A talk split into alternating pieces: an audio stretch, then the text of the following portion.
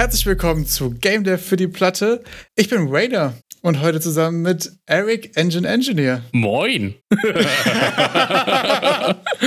Ich hätte fast gesagt, ich bin Eric Engine Engineer. Vor allen Dingen, weil du es mir auch so noch geschrieben hast. Weißt du nicht, ich hätte jetzt fast quasi von meinem Nachbarn den Namen ja. abgeschrieben. So. Es war auch so ein das, bisschen, ein bisschen habe ich das auch gehofft. dass ich einfach, aber da war auch wirklich kurz der Aufhänger, als ich kurz nachdenken musste, man war, okay, wer bin ich? Sehr gut. Sehr ähm, gut. Oh mein Gott, willkommen, ich bin Baum. Hallo, wir. Äh wie dieses geile, äh, wie dieses geile Meme, wenn man so übt, okay, hallo, ich bin aus Zimmer 23 und ich hätte gerne ein Sandwich. Hallo, ich bin Sandwich. Ja, ja genau. Was, was war, war denn die Woche? Das sollte ich jetzt fragen. Wir machen doch jetzt hier. Was war denn los bei dir die Woche? Ah, ähm, ja, einiges tatsächlich. Ich habe äh, an, meinem, an meinem Prototype gearbeitet. Also eigentlich schon letztes Wochenende, da hatten wir auf jeden Fall noch nicht drüber gesprochen. Ich hatte in Discord schon mal äh, meine letzten äh, Juice, Juice Improvements genau mit reingebracht. Äh, ich habe ein bisschen so ein bisschen Placeholder Artstyle gemacht. Es ist wieder irgendwie sehr sehr geometrisch, sehr sehr synthwavy geworden. Ich habe mittlerweile noch eine ganz andere Idee, was den Artstyle angeht, aber da können wir nachher nochmal äh, drüber philosophieren. Aber ich habe auf jeden Fall festgestellt, dass ähm, für mich auf jeden Fall so den richtigen Style zu finden und auch Farben zum Beispiel sind für mich ich ja auch Schall und Rauch. Also habe ich auch ganz furchtbar drin, irgendwie ordentliche Farben zu finden. Da habe ich übrigens ein ziemlich geiles Tool gefunden, was einfach so ein kleines Color Wheel ist, wo du dir so eine mhm. Farbe picken kannst und dann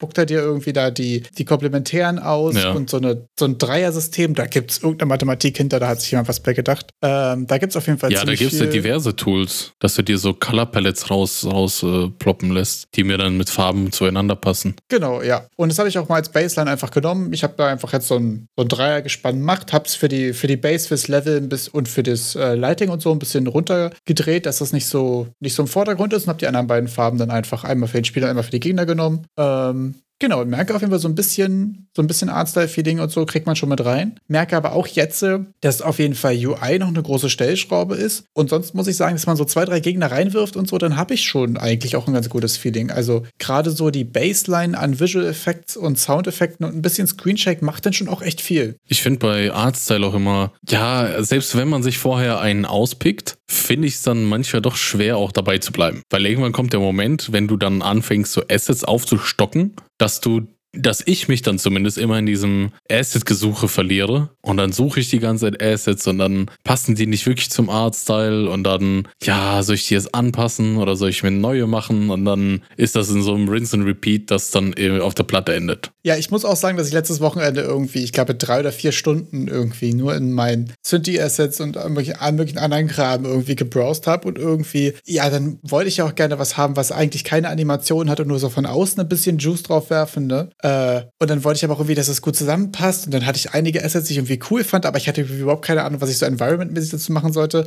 Und dann war ich so, ich habe ja eh noch nicht genug Content, um mir einen sinnvollen Arzt dazu zu überlegen, weil ich weiß noch nicht, sind meine Spells nachher irgendwie so elementar-based. Habe, weiß ich nicht, so Chemix Engine Parts vielleicht mit Wasser ist äh, gut gegen Feuer oder so. Dann brauche ich es ja nicht irgendwie so, so geometrisch machen. Auf der anderen Seite, wenn es eh nicht miteinander interagiert, was jetzt die Typen und so weiter angeht, ähm, dann ist es natürlich irgendwie komisch, wenn Blitz auf einmal gut ist gegen Stein und dann würde ja so ein elementebasierter Arzt da irgendwie gar keinen Sinn machen. Ähm, und deswegen habe ich dann doch nach ewig langer Suche beschlossen, einfach nur selbst ein paar Basic-Sachen zusammenzukloppen und es dabei zu lassen. Gerade erstmal für die, also ich glaube, dass die, die, die Production von meinem äh, Prototype auch einfach gerade ein bisschen untypisch, weil ich ja so contentmäßig noch nicht so richtig eine Idee habe, sondern ich habe einfach nur so die Baseline zusammengepackt und jetzt erstmal nur diese quasi so ein bisschen den Sidetrack genommen mit, ich guck mal, wie viel Juice man aus dieser einen Interaktion rausbekommt. Wie viel Saft du da rauspressen kannst. Genau, also weil normalerweise würde ich jetzt ja eigentlich gucken, ähm, habe ich eine Map, auf der ich progresse, habe ich einzelne Fights und dann so ein bisschen das System rundherum bauen oder mir auf jeden Fall darüber bewusst werden und demnach dann auch mich für einen Arztteil entscheiden. So, wenn ich über eine Map wandere oder so, ist natürlich anderes, als wenn ich einzelne, äh, einzelne Level zum Beispiel ansteuere oder einzelne Räume oder so. Also du hast jetzt hier bei mir so diesen, die, den, den Color Wheel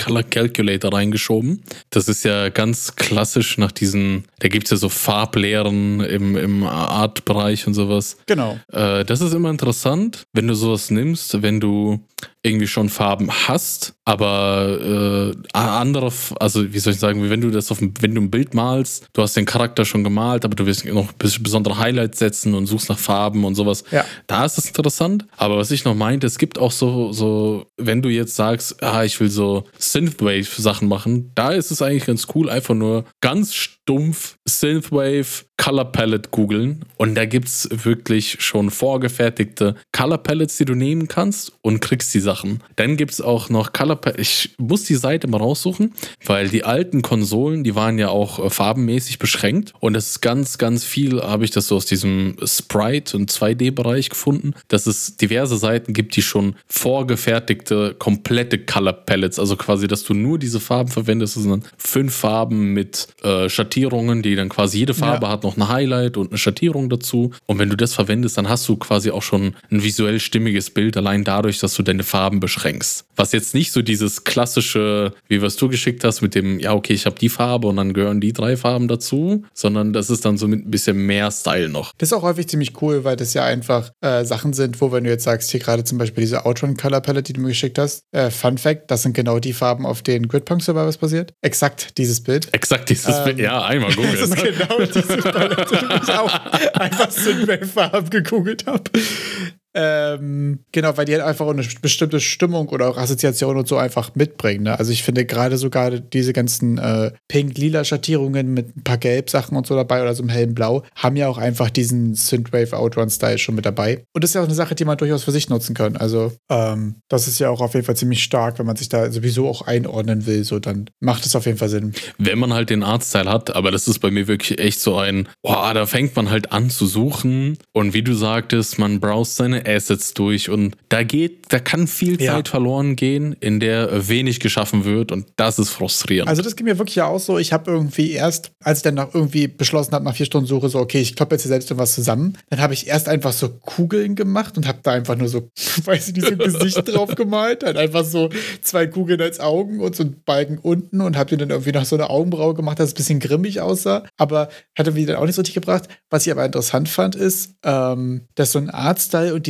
Entscheidungen auch wieder direkt zusammenspielen. Ich hatte es ja zum Beispiel erst so gemacht, dass ich die Kugeln, die quasi ja die Characters bei mir hauptsächlich sind, wirklich mitdrehen. Mhm. Und jetzt habe ich es aber so gemacht, dass die Rotation der Kugeln fest ist und sie sich quasi nur bewegen. Also die gleiten quasi, mhm. die rollen dann nicht mehr. Mhm. Ähm, und das macht ähm, für so Attachments, die du auch zum Targeten benutzen willst und so natürlich besser, weil ich festgestellt habe, im Vergleich zu Boulder Bash, was ja so ein bisschen das, was ein Jam-Game ist, was ich beim letzten Duel der gemacht habe, beim vorletzten, ähm, wo das ja einfach nur Kugeln sind, die nur gegeneinander also wo du ja nur äh, die Gegner umbringst, indem du wirklich so direkt gegen die Gegend rollst. Aber mhm. jetzt, wo ich Projektile habe und so weiter, muss ich ja irgendwie Targeting machen. Also ja. ich muss ja irgendwie dem Spieler klar machen, wo er gerade hinzielt. Und das funktioniert am besten, wenn ich irgendwie eine Waffe habe oder einen Arm oder irgendwas, was in die Richtung zielt. Mhm. Und dann ist es mit der Rotation nicht mehr so wichtig. Es hat für den Arzt aber natürlich die Folge, dass ich nicht irgendwelche Kugeln mit lustigen Gesichtern machen kann, die rumfliegen, sondern ich brauche was, was irgendwie eine Richtung zuverlässig anzeigt. Ja, ja. Also da ist auch wieder so die Feststellung, dass der, der, der Artstyle ja auf jeden Fall auch Game Design Sachen gut äh, supporten kann oder halt auch, wenn man es Verkacktheit auf jeden Fall auch behindern kann. Das war meine erste Feststellung. So, okay, man kann es auf jeden Fall auch richtig schlecht machen. Das war, das war das, was ich auf jeden Fall schnell festgestellt habe. Weil wenn sich, das, wenn sich der Charakter um sich selbst dreht, aber ja. währenddessen in eine ganz andere Richtung schießt, das hat überhaupt keinen Sinn. Also ich war, also ja, ja, ich denke ich denk nur gerade, mhm, also ich hätte wahrscheinlich einfach noch einen zweiten, zweites Objekt gemacht, das genau die gleiche Location hat, aber quasi, also den Mund und die Augen quasi outgesourced in ein weiteres Objekt. Und, das kann man auch machen, ja. ja. Das habe ich tatsächlich auch noch. Ich habe auch erst ein Skript geschrieben, mhm. was einfach Objekte machen, die dem folgen und sich nach der Bewegungsgeschwindigkeit ausrichten. Was für mich jetzt ganz interessant ist, Artstyle-technisch, weil ich jetzt die Möglichkeit habe, Objekte zu machen, die sich mitdrehen, Objekte zu machen, die dahin sich orientieren, wo der Spieler hinzielt und Objekte zu machen, die sich nach der Geschwindigkeit orientieren. Also zum Beispiel sowas wie einen Trail, der so ein VFX hinterher ist mhm. oder ein Umhang oder irgendwas, kann man dann ganz gut anhand der eigentlichen Geschwindigkeit nur drehen. Ähm, kann auch wieder nice sein. Das ich habe gerade alles drin und benutze aber noch nicht viel davon. Das wäre jetzt, wenn, wenn ich mir jetzt überlege, äh, die Kugel, ist sie, rollt die noch irgendwie? Ist, macht das Rollen bei dir einen physikalischen Unterschied in der Physiksimulation? Äh, aktuell nicht, weil, also jetzt gerade in der aktuellen Iteration gleitet es wieder, Ja. weil ich aber auch festgestellt habe, dass zwischen Rollen und Gleiten im Feeling kein großer Unterschied ist, weil die Friction aber auch nicht sehr groß ist. Ich habe gemerkt, dass es einen größeren Unterschied macht, wenn man viel so Schrägen drin hat, Mhm. weil da bei dem Rollen irgendwie das ähm, ja noch was schwerer. Es war auf jeden Fall weniger responsive, habe ich das Gefühl, Mhm. wenn es sich quasi rollt und wenn du an schrägen Flächen unterwegs bist. Wenn es dann nur gleitet und du hast quasi wirklich einfach nur Input versus Friction, ist es irgendwie deterministischer und responsiver irgendwie in der, in der Steuerung. Ich kann dir gar nicht physikalisch genau sagen, warum, aber es war einfach so ein Feeling. Ich habe es einfach ausprobiert. Ja, da muss man ja nicht viel erklären. Weil wenn du das nur rein visuell wolltest, das Rollen, dann könnte man ja vielleicht nochmal über Shadern nachdenken. Das ist richtig. Weil dann hast du das könnte man komplett auch im Nachhinein wieder dazu bringen. Ja. Ja. das wäre auch witzig eigentlich im Endeffekt, wenn es erst physisch gerollt ist, dann habe ich es starr gemacht für die Dings. aber für die man Visuals nachher- nochmal geschadert. Ja, das ist halt so eine klassische Spieleentwicklungsgeschichte, oder? Wo man es dann doch wieder andersrum macht. Ja gut, aber dann ist es halt, ich sag mal, optimiert, ne? Ja, klar. Also das Ding ist ja, das eine machst du ja für das Viel und das andere machst du ja, um, um irgendwie was zu kommunizieren. Ähm, da geht es ja auch einfach nur darum, dass es sich nachher gut anfühlt. Ne? Also man wird ja sowieso an allen Ecken und Enden von Games sowieso immer beschissen. ich habe äh, in zwei unabhängigen Quellen in der letzten Woche auch wieder äh, darüber was gelesen mit dem, äh, dass in Assassin's Creed und auch in Doom das so ist, dass deine Health Bar im, in den unteren Teilen quasi ähm, die gleiche Breite der Health Bar für mehr HP steht. Oha. Also das heißt, wenn du am Anfang 20 Damage bekommst, geht mehr von deinem Balken weg, als wenn du am Ende 20 Damage bekommst. Das heißt, es ist einfach nicht linear. Genau. Was viel häufiger dafür sorgt, dass du halt einen ganz kleinen Balken nur hattest und du hast gesagt, ich hab's doch gerade so geschafft. Ja. Dabei waren es irgendwie noch 40, 50 Leben oder so. Und nicht, oh mein Gott, eine HP. Weißt du? Hat hier nicht äh, Game Makers Toolkit auch mal ein Video über Wahrscheinlichkeiten gemacht, dass man da eh mal verarscht wird? Weil Weil wahrscheinlich 80% fühlt sich, also wenn mir einer sagt 80%, fühl, fühlt es sich für mich an, wie wenn das eigentlich 80%ige Wahrscheinlichkeit hat, dann ist das safe. Wird auf jeden Fall so alles, was über 50% ist, ist für mich so, wird 100% stattfinden. Also außer du spielst XCOM, ja. Da ist es ja genau. Das war, glaube ich, das Beispiel, dass der da, dass sich einfach die, Da ja dass man das irgendwie nicht so zuordnen kann und dann die, die Zahlen, Wahrscheinlichkeiten an, also wenn da 80% steht, dass das dann doch angepasst wird an das, was man fühlt. Genau, also das Problem ist ja tatsächlich, dass wenn du sagst, das passiert mit 80%iger Wahrscheinlichkeit, wird es irgendwann passieren, dass jemand 100 Mal nicht trifft. So, das ist einfach statistisch so, wenn du eine Million Spieler hast, wird es immer passieren und es wird für den krass frustriert sein. Und deswegen ist ja, äh, gibt es ja da einige Sachen, die da drumherum spielen. Ne? Also äh, in Dota zum Beispiel gab es Pseudo-Wahrscheinlichkeit, da war das so, dass jedes Mal, wenn du nicht, wenn es nicht geprockt ist, quasi, ist die Chance danach größer geworden. Ähm, da gab es zum Beispiel Sachen, die hatten eine Chance von 17 Prozent, also ein Sechstel ungefähr, zu procken so. Und jedes Mal, wenn geprockt ist, ist stackt es danach hoch. Beziehungsweise, was ich jetzt in dem, ähm, in dem Hörbuch von dem Darkmacher einen ganz einfachen und irgendwie völlig schlüssigen Ansatz fand, ist auch wenn du eine 80-prozentige Wahrscheinlichkeit hast, dass du dir einfach zehn Elemente anlegst und acht davon sind positiv und jedes Mal ziehst du eins davon, dass du Mhm. genau weißt, in den nächsten zehn hast du zwei Fails drin. Ach so, dass du das schon vorher so, Macht's auch wieder reliable. vorher 10 ziehen und dann einmal durchmischen und dann ausgeben.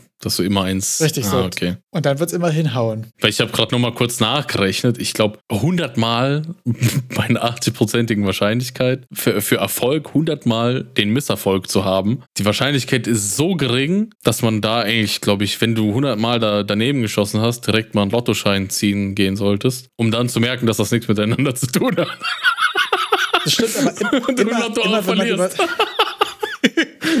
aber immer, wenn man über sowas diskutiert, sagt irgendjemand in irgendeiner Ecke, aber was mit Murphy's Law? So was schiefgehen kann, wird schiefgehen. Ja, Digga, weniger Jurassic Park gucken. Hast du bei deiner Recherche nach Assets auch äh, den neuesten Humble Bundle Deal dir angeschaut? Äh, Habe ich tatsächlich nicht gesehen, aber der ist jetzt, glaube ich, aber auch erst die Tage rausgekommen, oder? Ja, also ich, äh, ich scheue mich, es ist ein Unity-Deal, da wollte ich da jetzt nicht zu viel, zu viel Ja, Aufmerksamkeit drauf richten. Sieht aber eigentlich ziemlich nice aus. Ähm, ist auf jeden Fall auch eine ziemlich bunte Mischung. Ich habe gesehen, dass gerade Richtung irgendwie so Sci-Fi-Space-Kram ganz gut was dabei ist. Ich sehe auch irgendwie so Ähm. Survival Low Poly Stuff. Genau, es ist irgendwie, glaube ich, so, es lässt sich eigentlich zusammenpacken, dass es einmal Sci-Fi einmal Fantasy und einmal Horror-Assets quasi gibt und in verschiedenen Kategorien. Es gibt quasi so Background, Sounds, UI und Die, äh, dieses Pack schreit nach, da hat jemand angefangen, ein Survival-Spiel zu machen, dann wollte er doch ein Fantasy-Game machen, hat am Ende dann auf Sci-Fi rumgeschwenkt und, und jetzt hat er irgendwie schon drei Projekte nicht zu Ende gebracht und dachte sich, komm, hau- ich verkaufe die Assets. Ja, total legitime Option eigentlich, ne? Ja, also besser als nichts, ne? Besser als auf der Platte versauern lassen. Das ist richtig, ja. Das muss ich sagen, triggert mich jetzt gerade auch fast ein bisschen. Also, äh, die, die Effekte und so sehen auf jeden Fall ziemlich cool aus. Ihr könnt euch mal angucken. Ähm, ich glaube, es ist irgendwie alles zusammen für 23 Euro oder so. Ich pack mal einen Link in die Beschreibung. Äh, das trifft mich jetzt gerade dabei, weil hier auch so äh, Low-Poly-Planets dabei sind, die ganz cool aussehen. Ähm, ich habe nämlich jetzt für, für meinen aktuellen Prototype die Idee gehabt, ähm, den Artstyle quasi so ein bisschen äh, ja auch in die Spacey-Richtung zu machen. Ähm, ich weiß nicht, ob du dich daran erinnerst. Ich habe schon mal gesagt, dass ich eigentlich mal so gerne ein Game machen würde, wo es darum geht, dass die Natur quasi zurückschlägt und man quasi Mhm. als, als Nature gegen, gegen die Menschheit gekämpft. Der Angry Broke Rudy? Ja, ja, auch ein bisschen. Das, Ja. war, das war doch was anderes, aber auch so in die Richtung. Und es gibt ja dieses eine unendliche, äh, unendlich geile was, Game, was so Vampire Survivors mäßig ist, so einen ähnlichen Titel hat. Und zwar würde das, würde ich, glaube ich, aktueller Arbeitstitel für mein Game ist jetzt Get Off My Fucking Planet. und habe überlegt, ob ich quasi das, man schießt sich gegenseitig so mit Smash-Mechaniken runter, einfach mache, dass du sozusagen irgendwie die letzte Pflanze, dein letzter Baum oder irgendwas bist und quasi die Mission ist, die anderen Menschen vom Planeten zu kicken einfach. Okay. Ich habe jetzt ein bisschen auf so ein Gemüsethema gehofft, aber Der Gemüse, Gemüsetamer ist aber auch wirklich stark. ja. mit Crossbreed Mechanics, das ist eine ein Tomaten, Brokkoli oder so. Auch stark, ja. Und da habe ich jetzt überlegt, ähm, und ich glaube, das ist wieder so on the edge to overscope, ob ich das so flach lasse und man sagt, okay, ich habe irgendwie so stylized einfach irgendwie einen kleinen Kontinent oder eine Insel oder irgendwas. Oder ob man quasi die Mario Galaxy äh, Planeten und Gravitation mit reinbekommt und wirklich einfach einen kleinen Planeten macht, um den man drum rumläuft und dann quasi die, die versucht äh, ins, ins Space zu, schick, äh, zu schicken, die Gegner. Aber dann war ich wieder so, und Pathfinding um so eine Kugel drumrum und die Projektile müssen dann auch in so einem Bogen fliegen, ist natürlich auch wieder. Ah, Also, ah, da kann ich ja auch nur, da fällt mir wieder nur ein Wort dazu ein. Shader. Du meinst, dass die Welt flach ist und es wird nur so geschadet? Yep. Das Boah, würde das dir sehr. eine geile Idee. Das ist, äh, das habe ich schon mal gemacht. Das äh, wird auch in Animal Crossing zum Beispiel so gemacht. Da ist ja auch so eine Zylinderwelt. ah, okay. Und du kannst das mit so einem World Position Offsets machen, dass du in Abhängigkeit der Kamera, der Entfernung zur Kamera, also je weiter weg das von der Cam ist, desto weiter wird es quasi nach unten geschoben. Du kannst auch so Ja. parametrisieren, dass es einfach rund wird. Das erleichtert dir äh, diese ganze Polarkoordinaten-Scheiße, die du hättest, wenn du es halt rund machst, ne? Weil dann musst du rund ja, dann muss ich auch rechnen. die Gravity nicht anfassen. Ja, musst du gar dann nichts. Dann hast du deine Plane. Und es sieht nur rund aus. Boah, das ist aber wirklich eigentlich eine ziemlich, ziemlich geile Idee. Also es hat natürlich noch so ein paar Probleme mit, was ist, wenn ich rechts über die Map laufe quasi? Da müsste ich ja das Da, irgendwie das, das müsstest du dir wirklich denken, Gedanken machen. Dass du das vielleicht irgendwie äh, so, so mit Selbstabbildung, ne? dass du das dann irgendwie schon quasi in den rechten Teil der Map renderst äh, und der linke, weißt du, so.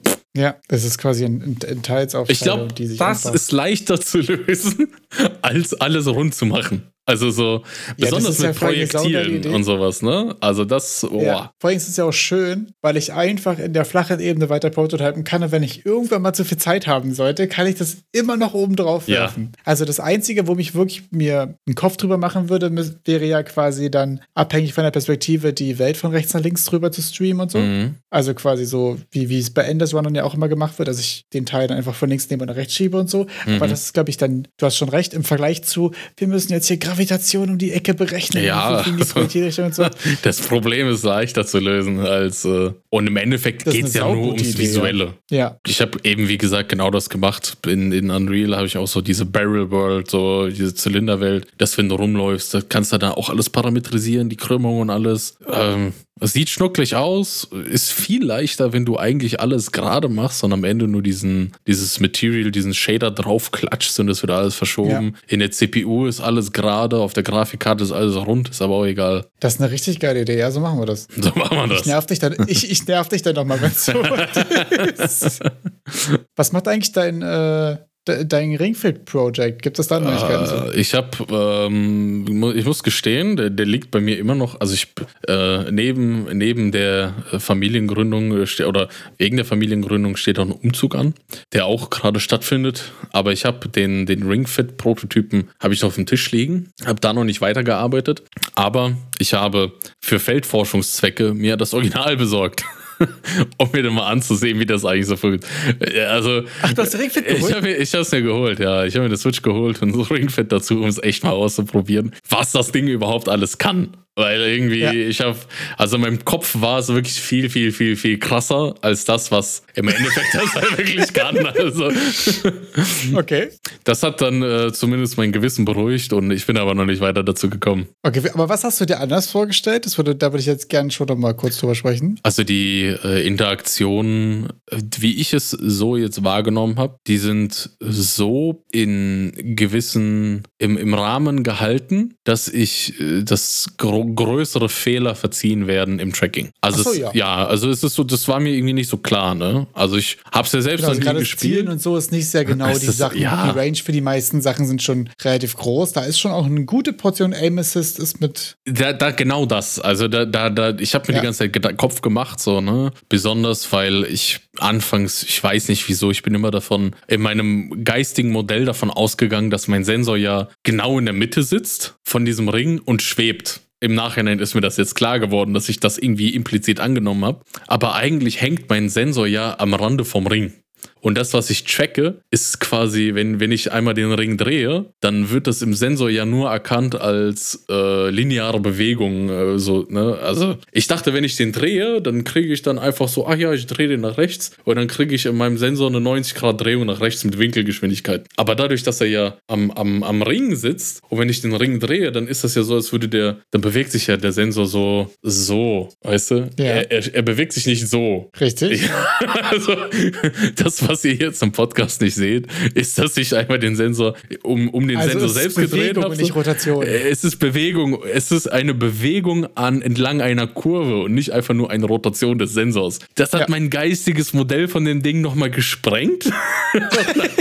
und dann war das so, ah ja, okay, komm, lass kommen. Ich guck mal an, was das Ding alles überhaupt äh, in, in Natura schafft und dann kann ich ja das äh, schauen, wie genau ich es brauche. Ja, spannend auf jeden Fall. Aber manchmal hat man so Sachen, die einem irgendwie äh, die Augen öffnen, oder? Ja. Also, ich hatte vorhin bei den äh, 100 Design-Tipps Tipps und Tricks nochmal äh, ein bisschen drin rumgebrowst und da war auch eine Sache, das war nur so ein Satz und es war so, je kleiner die Kamera, je kleiner der Charakter, desto weniger muss sich die Kamera bewegen. Wenn du dich irgendwie vorbewegst, gerade bei so, Plattformen und so, ja, ja. hast du ja immer einen sehr kleinen Charakter sehr häufig. Ne? Mhm. Da war ich so, das stimmt. Und weil gerade irgendwie eine Kamerabewegung irgendwie ja gut und responsive zu machen relativ schwierig ist, mhm. ist ja gerade auch so bei Top-Down, wenn der Charakter kleiner ist, desto weniger musst du mit der Kamera anstellen, weil du hast ja den Überblick. Aber das war so ein ganz, ganz einfaches und kleines, wo man so ein, ja, stimmt. Ja, stimmt, wieso nicht vorher schon dran gedacht? Ja, also das sind manchmal Sachen so, da, da kommt man ja auch so implizit drauf, ne? Aber ist man sich äh, nicht so richtig bewusst drüber. Und was ich sehr funny fand, der hatte äh,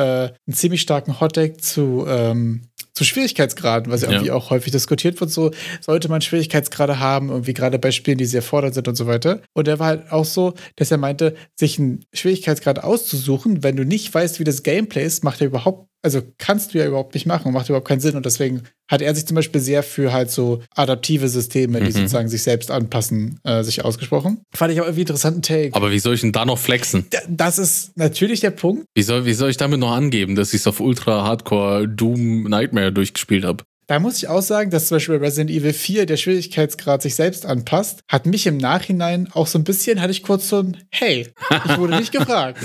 ja, ich habe mich immer krass gefühlt. Und ich hatte immer das Gefühl, du bist gerade so mit den letzten drei Kugeln noch durchgekommen und so. Und das hat sich natürlich, als man es sonst gespielt hat und ich wusste, krass gut angefühlt. Und im Nachhinein war ich so, Entschuldigung? aber nicht. Entschuldigung, Herr Capcom, bitte? Das wurde nicht mit mir abgesprochen. Da habe ich nirgends unterschrieben. Ja. DSGVO, wo sind Sie? Ja, aber da, dort hatten die ja auch beim Schwierigkeitsgrad viel. Ähm, ich glaube, da gab es doch drei Schwierigkeitsgrade. Genau. Äh, leicht haben die es halt gemacht, indem die wirklich schwierige Passagen komplett weggelassen haben. Also, das habe ich auch irgendwie seitdem nicht mehr wirklich so erlebt, dass Teile des Spiels musstest du nicht spielen Das bei Resident Evil wirklich 4. wild. Die haben dann Abgefahren, ja. äh, da, da war, da, da hast du den Schlüssel irgendwie durch anders bekommen, den du eigentlich dir wirklich hardcore irgendwie erballern hättest müssen auf normal.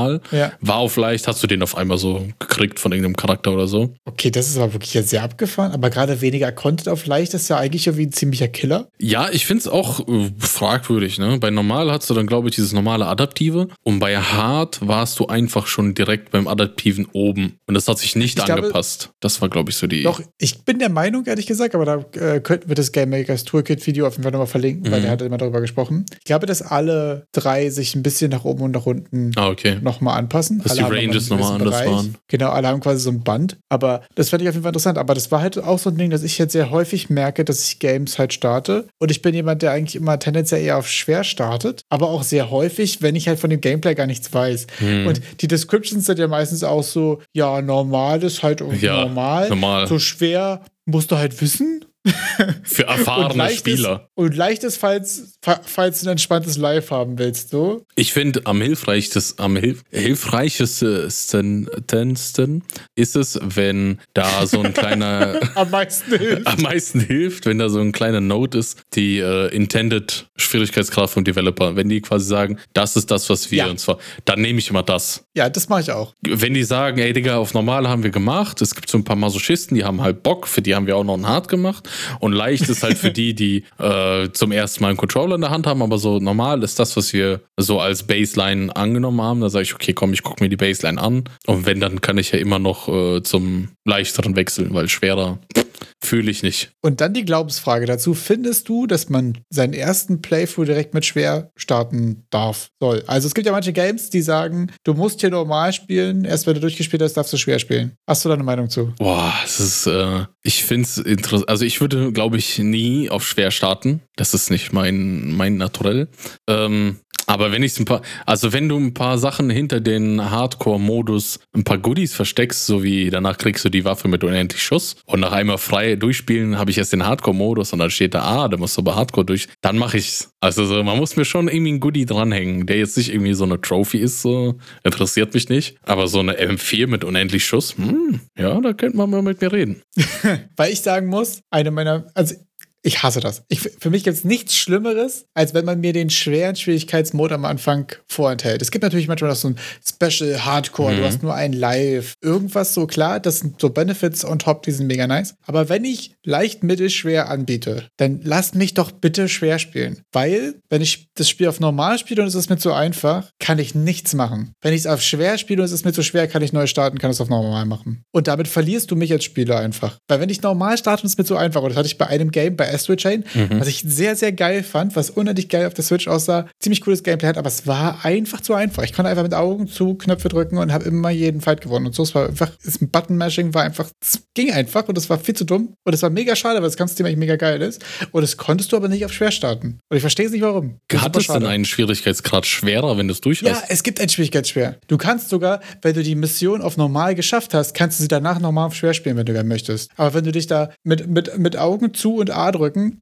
durchgefeilt ist ja auch kein Bock direkt nochmal, oh ja, jetzt aber die Herausforderung, dasselbe nochmal. Was ich äh, auch cool finde oder was ich interessant finde, äh, du, es gibt ja, also Dark Souls hat ja auch quasi einen Schwermodus, aber nicht so offensichtlich. Es gibt ja den, ähm, den quasi auch nur beim zweiten Durchspiel kriegst. Die, also jetzt Dark Souls Spoiler voraus, es gibt im DLC gibt's einen Drachen Kalamet. Äh, wenn man Ach so. den legt, der lässt einen Ring fall, in einen Ring droppen. Der, was halbiert der deine HP und verdoppelt den Damage, den du reinkriegst oder sowas? Ir irgendwie so, es ist der, ich habe keinen Schmerzenring. Ja, aber es ist ja T- eigentlich TLDR, wie ich habe keinen Schmerzen. intern äh, schwerer Modus. Es gibt auch beim Dark Souls 2 gibt es auch einen Schrein, da, also da kann man sich, ich glaube, irgendwelche Glaubensrichtungen oder so kann man sich da anhängen. Und wenn man sich in diese Glaubensrichtung begibt, dann wird das Spiel auch auf einmal doppelt so schwer, weil du da irgendwie doppelt Damage oder sowas kassierst. Ja. Ja, das sind ja auch so, so quasi im Spiel enthaltene Schwierigkeitsmodi. Ja, ich finde tatsächlich auch so, so Risk-Reward-Sachen immer ziemlich geil, wenn das Spiel dir quasi die Möglichkeit gibt, es dir schwerer zu machen und das für irgendeine Art von Reward. Gerade so einem Dark Souls-Szenario ist es natürlich der Flex. In vielen anderen Szenarien zum Beispiel ist es ja auch einfach ähm,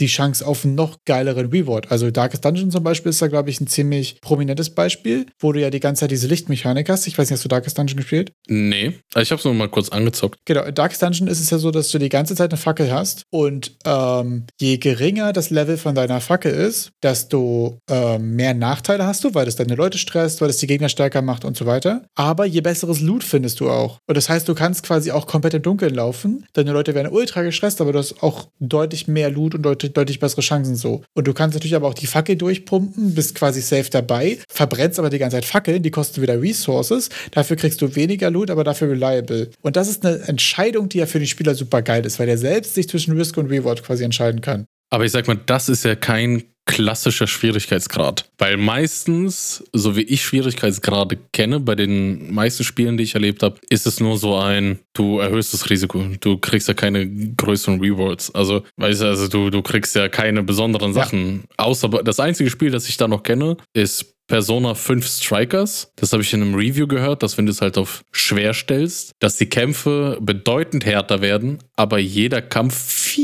viel mehr EXP liefert. Ah, okay. Also, dass du da schneller in der Progression bist, mehr Items ja. droppst und das äh, sich auch dann quasi schnell rausbalanced, weil du halt mega schnell levelst. Ja, abgefahren. Was auch noch super abgefahren ist, da lacht er schon. Da denkt er, er weiß, worauf ich Deine Überleitungen ja, auf jeden Fall. sind meine Überleitungen.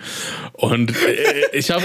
Also, du hast mittlerweile, glaube ich, aber auch nach, nach 52 Folgen, übrigens, wir haben Folge 52, Leute, mega abgefahren. Ähm, eigentlich können wir darüber auch noch ein bisschen ausführlicher sprechen. Jedenfalls, in der 52 Folge hast du jeweils geschafft, aus jedem Wort eine Überleitung zu.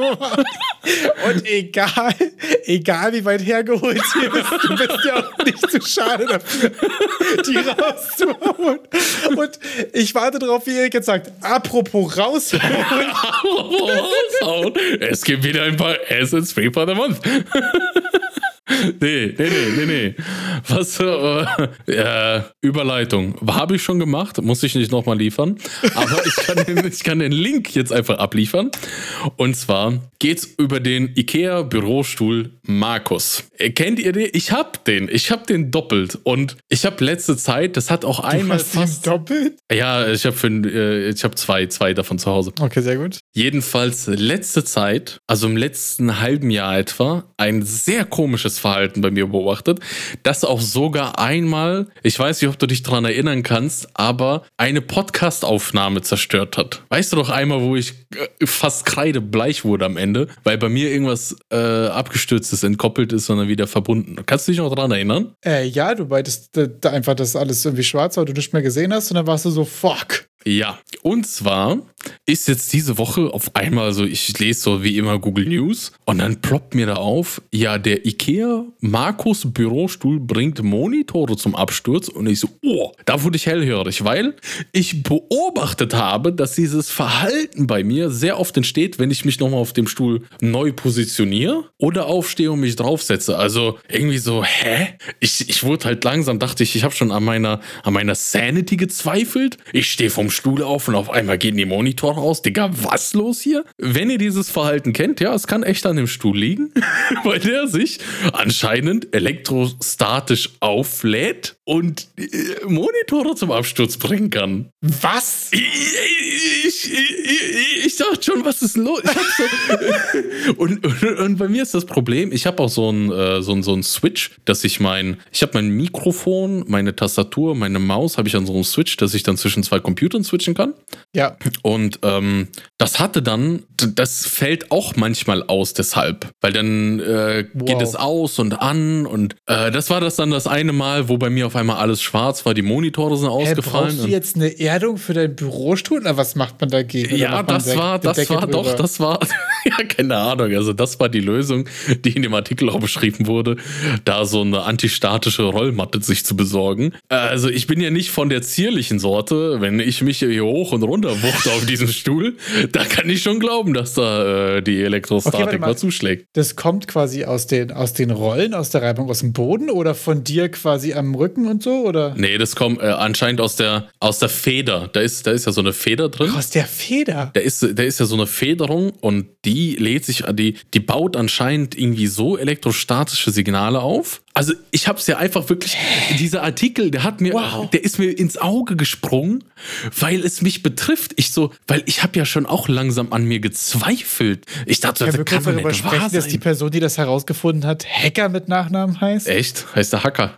Hacker. Hacker. Wirklich Hacker. Als Programm der Programmierer Hacker ist schon, ist schon ja, sehr allein funny. Job durch Namen. Ja. Also wer, ja, wer das Problem kennt, wer einen Markus hat, da ist die Antwort, Leute. Ich, ich habe wirklich schon an meinem Verstand Da kann doch, kann doch jetzt sein, jetzt hockst du dich wieder hin oder stehst auf und dann geht der Bildschirm aus. Ja, bist, bist du verrückt oder was? Dachte ich mir die ganze Zeit. Sehe ich schon Sachen, die keinen Zusammenhang haben, aber es hat mich dann beruhigt. Das ist, äh, ja. Das dachte ich mal, kann man jetzt zum, zum, äh, zum 52. zur 52. Folge mal sagen. Und 52, da kannst du auch sagen 5.2, weil 5.2 wurde diese Woche released.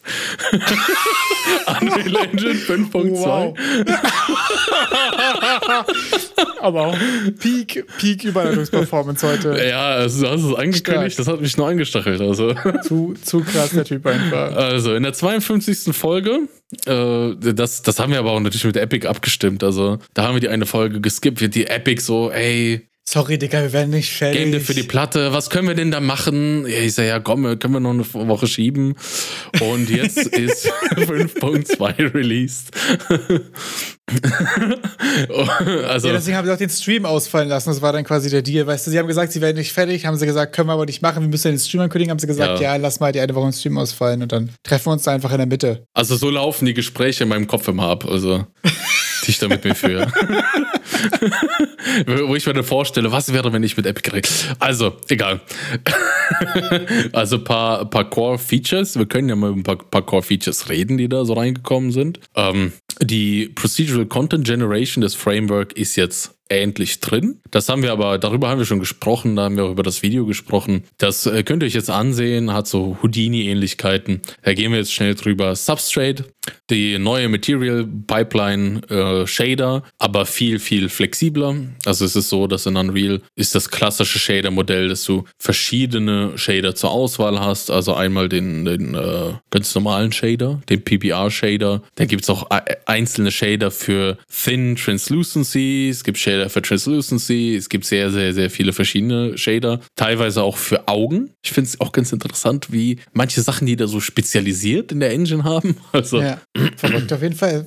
Also, dass das auch einfach so ein einzelnes Feature ist, was man jetzt immer so. Ja, also wir, wir haben jetzt einen, einen Augenshader drin und auch einen Hautshader haben die auch einzeln. Also, da habe ich noch nie benutzt, keine Ahnung. Also, vielleicht kann man den Hautshader. Das gab auch für so Virtual Production Shortfilm-Kram und so, oder? Ey, vielleicht auch einfach für, weil die gesagt haben, Charaktere ist dann einfacher. Ja. Wegen Subsurface Scattering und so. Kann man vielleicht jetzt mit Chaos Flash Simulation für Softbodies, die auch neu ist, in Verbindung verwenden, damit man seine Haut noch mehr Jiggly reinmacht. Wer auf dem Apple, auf, auf einem Apple-Gerät Unreal Engine verwenden will, den frage ich, frage ich mich eh, wer will das, aber manche wollen es und jetzt wird es supported.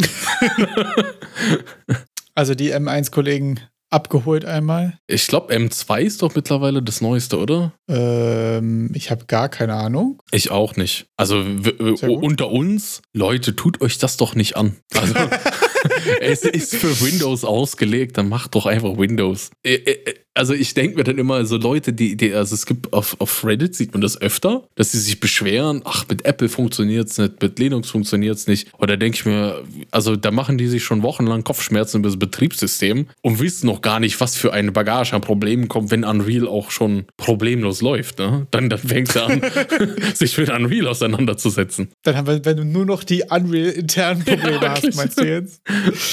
ja, auf jeden Fall schwierig. Ja, und was auch ein sehr interessantes Feature ist, ist deren neuer Machine Learning Deformer. Also damit ein bisschen Background zu geben. Wenn, wenn du Animationen machst, dann wird es ja meistens so gemacht, du hast deinen Charakter, dann machst du deine Bones dazu, dein, dein Rig und, und du, du, verbind, du, du sagst dann quasi zur Hülle, zum Mesh, äh, welche Teile des Meshes durch die Bewegung von diesem Knochen beeinflusst werden sollen. Und das sieht dann am Ende einfach nur so aus, als würdest du halt ein Plastikrohr knicken. Ne? Ja. Aber die meisten Arme, also mein Arm ist halt kein Plastikrohr, da passiert mehr, wenn ich den Arm bewege. Und da soll dieser ML-Deformer jetzt dazukommen. Das ist irgendwie eine Verbindung mit, mit Houdini oder so. Das ist also, also auf jeden Fall ist es Zauberei. Und ähm, das soll auch diese Muskelbewegungen ich finde es gerade so schön, wie du gerade hier ultra seriös dieses Tool versuchst zu erklären und ich bin gerade einfach nur auf der anderen Seite mit diesem Slider. links, rechts, links, rechts. und bin hier gerade dabei, den Dude zu wiggeln. Ja, ihr wiggelt mal den Dude. also, da ist in, wir, wir verlinken auf jeden Fall die, die Release-Seite. Und da ist ein, ein Bild, und ich liebe das bei Epic, die machen dann immer so dieses, äh, für, für Dullis für mich, wie mich, ich habe keine Ahnung, was da steht, aber ich kann hin und her bewegen und sehe den Unterschied. Oh, dieser Slider ist aber auch einfach so satisfying. Und wer, wer da immer noch nicht so richtig versteht, was er sieht, ihr könnt zum Beispiel gucken, dass die Oberarmmuskeln auf der einen Seite angespannt sind, genauso wie der Schultermuskel und der Brustmuskel ist zum Beispiel so gedehnt, was eben bei dieser Position zu erwarten ist, ne? weil du hast ja, das, das beeinflusst ja, wenn ich den Arm bewege, das beeinflusst den halben Rumpf mit. Und das sollen diese ML-Deformer halt liefern können. Das kannst du natürlich alles durch aufwendige Simulationen auch simulieren, aber ich glaube nicht in Real-Time. Und da kommt dann der Schritt, wo man sagt, komm, wir schmeißen mal ein bisschen KI drauf, vielleicht hilft's. Ja, mega cool. Das äh, Proc-Gen Content Framework ist auch ziemlich abgefahren. Das ist eh Da hatten wir letztes Mal schon drüber verrückt. gesprochen, als sie da in dem Livestream was hatten. Und das ist aber wirklich auch abgefahren, was dabei rausgekommen ist. Da muss man auch mal sehen, was die Zeit bringt. An Tutorial-Landschaft, weil es ist ja wie immer so nicht so selbsterklärend, sag ich mal. Ne? Ja, das ist natürlich immer so, ne, dass die Sachen, die hier Profis produziert haben, krass beeindruckend aussehen. Und die Zugänglichkeit ist dann immer das, äh, das schwierige Thema. Ist echt so.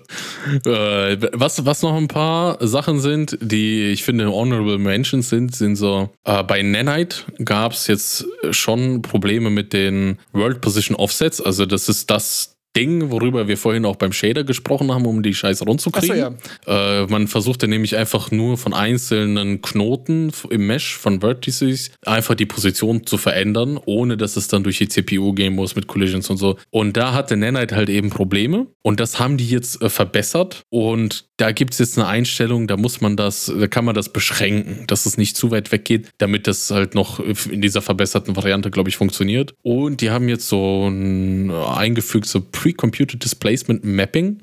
Ähm, dass du eben Texturen nimmst und die das Ganze für eben das Displacement übernehmen. Dass du es nicht wirklich modellieren musst, äh, sondern dass du die Texturen generierst, die dir, weiß nicht, so eine Wand oder so geben. Mit, mit der Raufasertapete, sage ich mal Ah, ganz okay. doof. Ähm, Ja, ziemlich cool. ich weiß nicht, ob das jetzt so ein bisschen die Heightmaps und im, im Terrain ersetzen soll, weil was ich noch nicht so ganz verstehe, weil seit äh, Unreal Engine 5 fehlt so mir so ein bisschen die Tessellation oder eine Alternative zur Tessellation. Tessellation ist, wenn du ein, ein Mesh einfach dichter machst, dass du sagst, äh, jetzt um dich herum, statt ein Polygon, das Polygon brechen wir in tausend kleine Polygone auf und dann kann ich über einen Shader und World Position Offsets da manchmal Sachen machen. Da denke ich ganz viel an sowas wie Schnee und Fußstapfen, weil Schnee an sich ist ja eine glatte Fläche, brauchst du wenig Polygone, aber sobald du dein, da einen Fußabdruck reinmachen willst und das nicht über ein Decal machen willst, sondern als, als Mesh, dann wäre es ja interessant, dir lokal ein, ein Fetzen zu machen, der ganz dichtes Mesh hat, damit du das Mesh dann über World Position Offsets nach unten drücken kannst. Ah ja, okay. Und du brauchst ja aber nicht das komplette Mesh ähm, eben so fein, so dicht gemacht, sondern machst dir halt nur dynamisch dort ein paar mehr Polygone. Und das ist halt Tessellation. Und das ist halt mit 5 rausgeflogen, mit Unreal Engine 5. Äh, ersatzlos. Und ich weiß nicht, vielleicht ich, ist mal eine Frage, vielleicht auch in die Community, ob eine Ahnung hat, was man da irgendwie stattdessen verwenden kann. Ich habe ein paar Sachen gesehen, die waren jetzt aber nicht so überzeugend, weil die halt sehr, sehr viel mehr Aufwand bedeuten, das zu machen. Aber so Tessellation in Kombination mit den äh, World Position Offsets, da ist schon so einiges möglich gewesen, zumindest bei Unreal Engine 4. Und noch interessant ist das Variable Rate Shading. Vorher war das nur auf, auf solche VR, XR-Anwendungen beschränkt. Das, das könnt ihr euch so vorstellen, wie das im, im Blickfeld wird mehr Pixels geschadet als im peripheren Blickfeld, so dass man halt ein bisschen Rechenleistung sparen kann. Quasi so LODs abhängig vom Blickwinkel und nicht von der Distanz? Äh, nee, es ist auch einfach, dass äh, in der Mitte hast du Full HD und außenrum hast du ein paar ja. haufenweise Pixel weniger. Und jetzt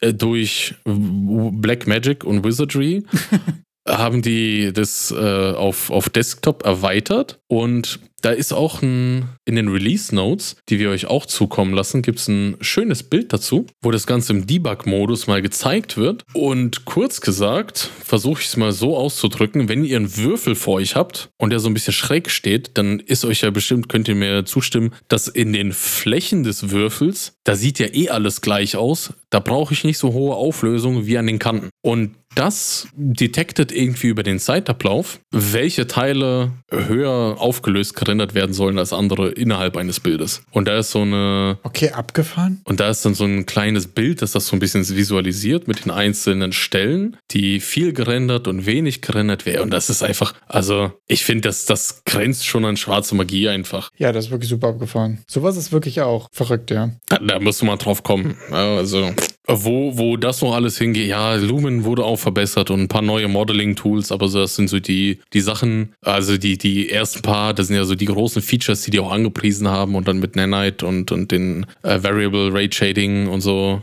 Das ist nochmal ins Auge gestochen, weil es halt irgendwie echt interessant ist, was da so passiert.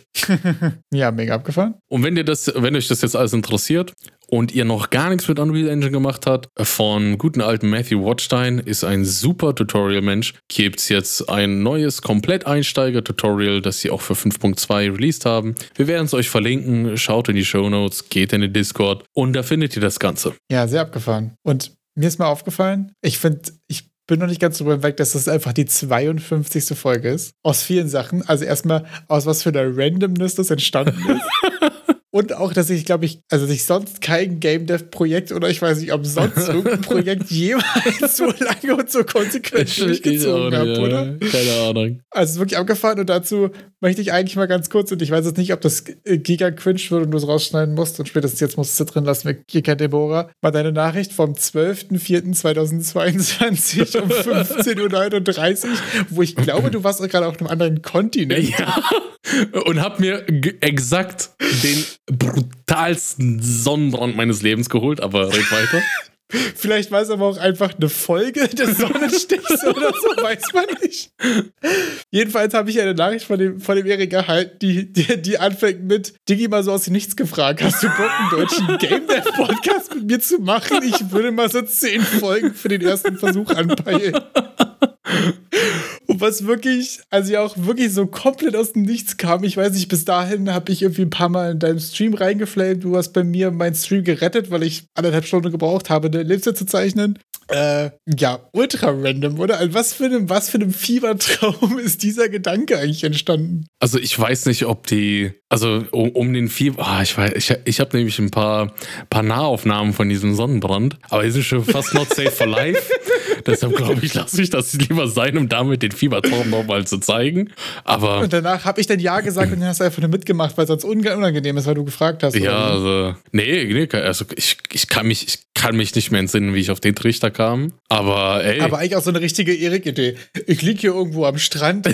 Lass mal einen Spieleentwicklungspodcast machen. Ja, man ist ja gay, also man ist ja gay, also wenn man damit anfängt und das irgendwie mit Game Dev, ich denke immer an Game Dev. ist bei mir aber auch eine Sache, die immer, ist auch so, man ist so wie draußen unterwegs und man ist dann so, ne? Ich laufe ja auch durch den Wald und denke mir so, wie wäre das, wenn ein Baum versucht, die Menschheit vom Planeten zu bekommen? So, das ist ja dann mein, was für ein lustiges Game wäre das? Würde man das so comicmäßig machen oder lieber so total brutal, so mit Leute zerpflücken und so ganz viel blutvolles Programm? Ähm, man hat irgendwie ein Game Dev immer dabei, das stimmt schon. Ja, und dann irgendwie doch den Drang, auch ein bisschen Content dazu zu produzieren. Ja, keine Ahnung, ich krieg's dir nicht mehr zusammen. Wahrscheinlich meine bessere Hälfte fragen, weil die bei der Entstehung der Idee äh, safe dabei war. Vielleicht sagt sie jetzt auch, dass es ihre Idee war. Das kann auch gut sein. Also würde ich auch nicht verneinen.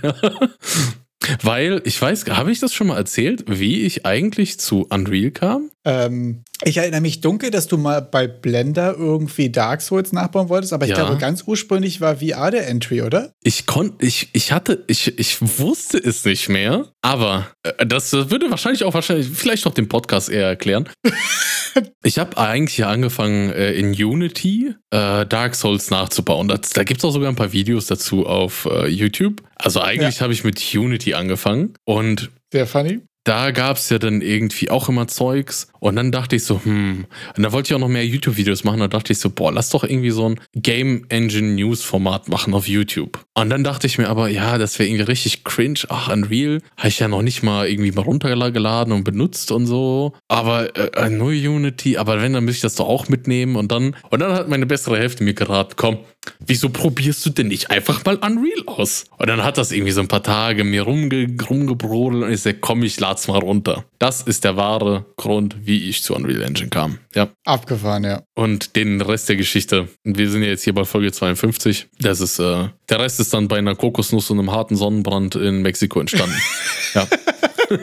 Sehr gut. Und dann haben wir, haben wir auch mal die, die, die Game Dev für die Platte Origin Story äh, ge geklärt und aufgeklärt. Ich weiß doch, dass da für die erste Folge hatten wir ja irgendwie so ein bisschen Struggle, den ersten Punkt zu finden, weil da ja noch bei dir viel los war. Da war ja doch irgendwie so, ja, die, die, Äh, ja, so, tatsächlich. die Antwort irgendwie so, ich kann mich doch erinnern, war halt in die Richtung wie, ja, Diggi, aber in einem Monat oder so. Ja, ich habe gesagt, wir starten im Juni. Und Ja. du warst irgendwann so Mitte Mai dann so, ja, und was machen wir jetzt?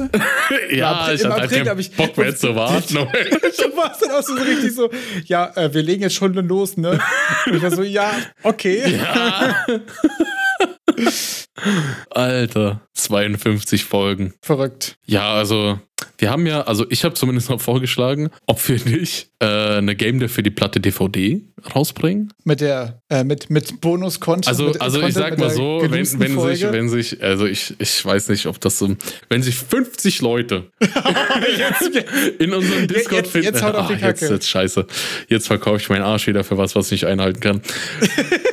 Wenn sich 50 Leute bei uns auf dem Discord finden, wir machen dann ein, wir machen, weiß ich, ein Channel oder Challenges oder keine Ahnung und dann, dann sollen da 50 Stimmen dabei sein und ich werde die Discord-Namen, die, die müssen dann, die, ihr müsst euch auch diese DVD kaufen, die werden wir uns zum Ihr Selbstkostenpreis kriegt ja die loswerden. Rechnung, da müsst ihr ihr kriegt, durch, ja, das da müsst ihr durch, äh, mit, mit der Mehrwertsteuer und allem. Keine Ahnung, müssen wir gucken. ich habe hab keine Ahnung.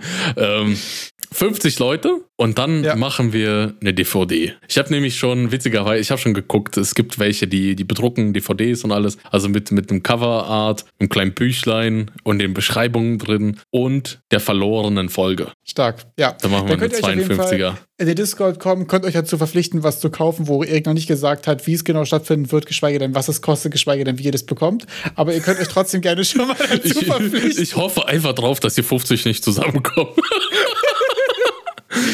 Ja, das ist genauso wie mit dem, ja, lass erstmal zehn, zehn Folgen für den ersten Versuch anpeilen. Ja, und damit ist jetzt doch eigentlich die Season 1 des Podcasts irgendwie beendet. Ja, Und starten wir nächste Woche in Season 2?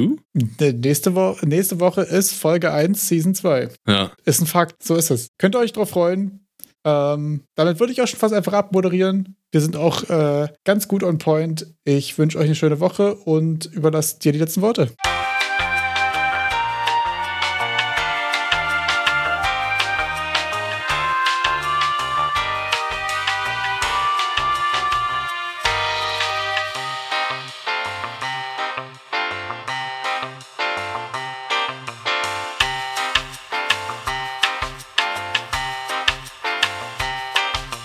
Ich werde mein Bestes tun, diese Abmoderation auf Minute 52 zu legen. Heute ist Tag, äh, Tag der Zahl 52. Sehr stark. Zur Not- In der zur- 52. Woche zum 5-2-Release auf 52 Minuten.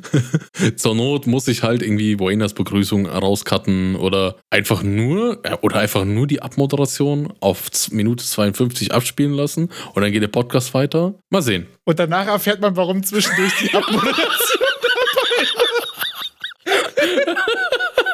Das wäre fand ich einfach so ultra disruptiv. Sorry Leute, ich muss aber ganz kurz. Der die abmacht. Nee, nee, so ein Quatsch machen wir nicht hier. Wir sind hier ein ernstzunehmender, einseitiger Werbepodcast. Und damit wünsche ich euch, ich hoffe, ich hoffe, ihr hattet ein cooles Jahr. Wir hatten auf jeden Fall ein witziges Jahr, es ist viel passiert. Und wir freuen uns, glaube ich, aufs, also wenn ich jetzt sage, nächstes Jahr, da ist doch wieder so viel Commitment. Also ich weiß nicht. Ja, wir machen erstmal nochmal 52 Folgen, dann wir Ja, weiter. wir machen mal 52 Folgen, schauen wir weiter. Ciao. Ciao.